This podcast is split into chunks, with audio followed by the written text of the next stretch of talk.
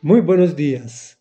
Dios te bendiga. Ven pronto en mi ayuda es la segunda de dos entregas en que dividimos el comentario al Salmo 38 también escrito, compuesto por David. Y dice así o continúa así. Tienden sus trampas los que quieren matarme. Maquinan mi ruina los que buscan mi mal. Y todo el día urden engaños. Pero yo me hago el sordo y no los escucho me hago el mudo y no les respondo. Soy como los que no oyen ni pueden defenderse. Yo, Señor, espero en ti.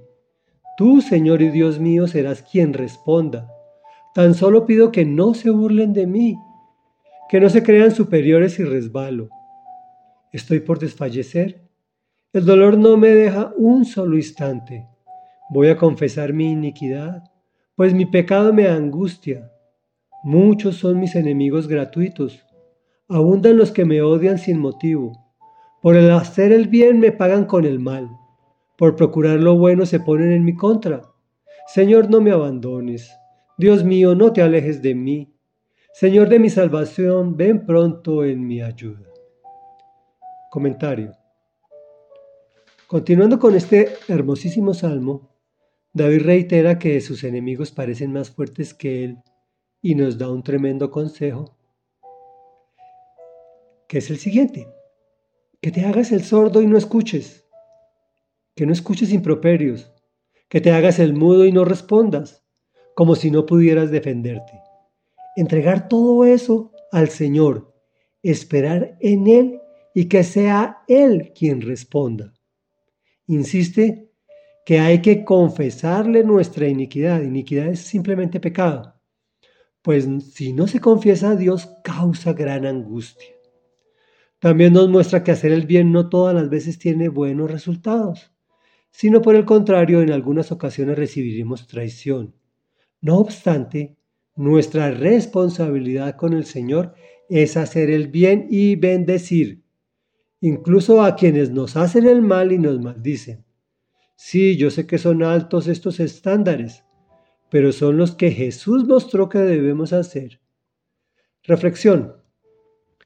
Finalmente, nos enseña David que siempre hay que clamar a Dios, buscar su presencia. Anteriormente, en la época del Antiguo Testamento de, David, implorar su salvación, hoy agradecerla, pues ya la tenemos a través del sacrificio de Jesús. Y obviamente rogar por su pronta ayuda. Oremos.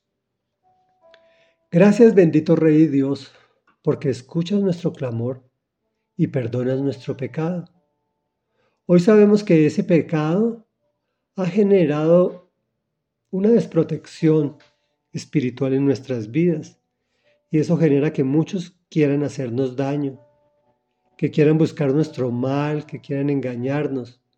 Pero Señor, nosotros te pedimos que nos fortalezcas para que nos hagamos los sordos y los mudos y no escuchemos ni nos defendamos, sino que entreguemos a ti, Señor, para que seas tú quien respondas a nuestros enemigos. Son burladores, son burlones y se creen superiores a nosotros. Nosotros, por el contrario, no nos creemos menos ni más que ellos. Sencillamente nos creemos tus hijos. Y obviamente, hoy confesamos nuestra iniquidad y nuestro pecado que nos angustia permanentemente para que tú, Señor, nos perdones. Señor, Ven pronto en nuestro auxilio. Ven pronto, Dios, de nuestra salvación en nuestra ayuda. Por favor, no nos abandones, sino que nos levantes en victoria como tú acostumbras. Y hemos orado en el nombre poderoso de Jesús, que es nombre sobre todo nombre, para la gloria de Dios Padre. Amén y amén.